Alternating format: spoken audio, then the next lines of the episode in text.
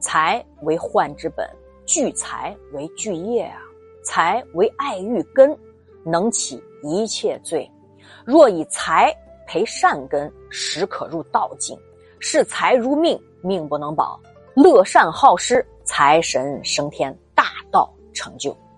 这钱啊，真是个好东西，但要是来路不正，容易出灾难。古往今来，造假骗财这种事儿啊，不绝于是。记得要下反诈 APP。在汉朝啊，就有这么一个骗子，从小啊鸡鸣狗盗，骗钱骗色。长大之后呢，又是把一代明君文帝刘恒啊，那给骗的呀，团团转，而且骗财骗权还骗感情。那什么是他的骗术呢？他是怎么能做到把这么智慧的文帝给骗着了呢？大家好，我是瑞奇。翻到中华书局版《资治通鉴》小黄皮二册那个版本第二册五百零六页，上一回我说到啊，赵国人辛元平，他觐见文帝刘恒啊，他跟文帝说啊，我可是拥有望气的神术啊，还说我能看见长安东北方啊有神气，还结成了五色云彩。于是文帝刘恒就下令啊，在渭水的北岸。建立渭阳五色帝庙来祭祀供奉。其实啊，史书上有记载，咱们有两位新元姓氏的名人，对吧？一个是战国时期的魏国将军，叫辛元衍；另一个呢，就是西汉这个方士，叫辛元平。辛元衍啊，我提醒一下，我曾经在《资治通鉴·魏安离王》那一集讲，辛元衍啊是魏安离王的臣子。曾经呢，受魏安离王的安排去怂恿赵孝成王拥秦为帝，还和吕仲连啊有过一段对话。西汉文帝乾元十六年丁丑，公元前一百六十四年夏四月份，三十九岁的文帝刘恒在渭水北岸新建的五色帝庙，依照秦朝的礼仪来祭祀了这个五色帝。那祭祀的时候啊，他举起这个罐火。这个意思呢，是古代呢，就是拔除不祥啊这样的一个火把。那火光烛天，照耀远近，文帝就认为啊，一片祥瑞之兆，大喜。那祭祀完回宫之后啊，便擢升自称有望气神术的辛元平，就当了上大夫，前后赏赐累计达千金之巨啊。文帝很宠幸辛元平，认为祭祀可以求福啊，于是啊，他还下诏。命辛元平参与博士会议，还和博士们共同拟定新的文官制度啊，筹备举行巡猎封禅这样的典礼。有一天啊，文帝乘车出行，就路过掌门的时候，他就恍惚啊，他看见五个人站立于道路以北。文帝就心想，在那儿琢磨：我每次出门。这个道路两旁都会清道紧闭，那怎么可能有人呢？等他回过神想再定睛一看，五个人突然消失了。文帝心里就觉得：哎呀，显灵了，神灵显现了，并且呢，恍惚中他还看见这五个人颜色的衣服呀各不相同，他就怀疑是不是神仙来啦。于是下令在自己所见之处啊建五帝坛。并用五副太牢来进行祭祀。本年啊，文帝刘恒下诏把淮南王刘喜啊再调任回当城阳王。随后呢，又将齐国分成了六国，故国啊齐王刘肥现存有六个儿子，全部都封成王了。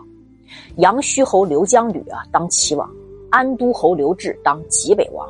武成侯刘贤啊当淄川王，白石侯刘雄奇啊当胶东王，平昌侯刘昂啊当胶西王，乐侯刘必光当济南王。他又把淮南国分成三国，就是封故淮南王刘长现存，他不是有三个儿子吗？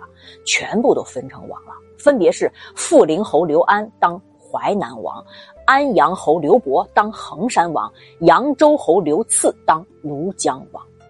秋季九月份，辛元平啊，他就觉得文帝啊迷信已深，知道啊他比较容易受骗，于是他胆儿就大了，肥了，他就叫他的这个小伙伴啊，拿着一个玉杯到皇宫去献宝。事先呀，这个辛元平啊就向刘恒报告说，皇宫门外有宝玉之气。果不多久，有人带着这个玉杯就来了，杯子上还刻着字“人主延寿”。因为有辛元平望气作为印证啊，汉文帝啊就把这个玉杯啊当做一个珍宝，还非常小心的入宫来收藏去了，还是重重的赏赐献杯的人和辛元平。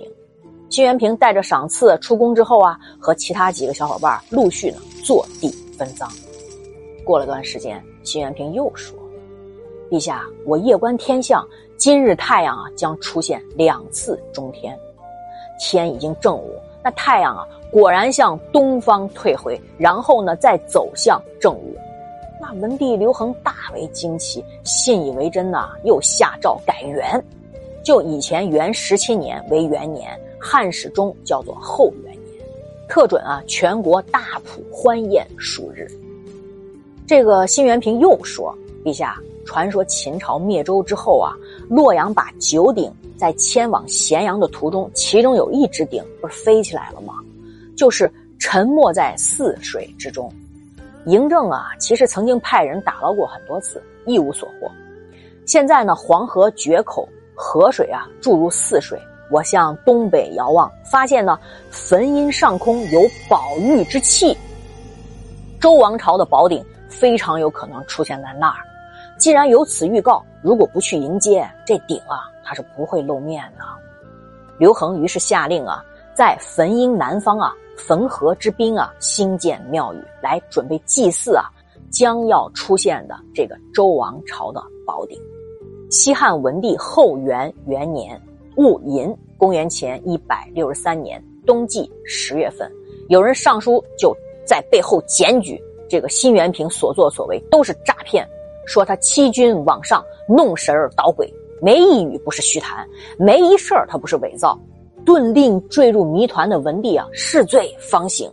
那一年，文帝四十岁，那他不能忍受自己啊，他被戏弄，他觉得很羞愧啊，勃然大怒，下令廷尉来审讯调查这件事儿。廷尉是谁啊？那就是张世之啊。他早就知道辛元平所作不正，此次呢，那落到他手里，那辛元平还能出来吗？一经张世之一下，那没奈何，就将这个鬼域计量啊，就是鬼域，就是传说中啊一种在水里暗中害人的那个鬼怪，就指这个阴险的人啊。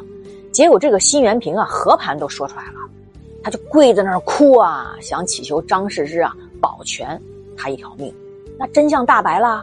那汉文帝就深感自己真的是被戏弄了，于是啊，他就一定要斩杀掉辛元平，还啊灭了他三族。三族被灭之后啊，辛元这个姓在我们历史上呢，最后一点蛛丝马迹也消失了。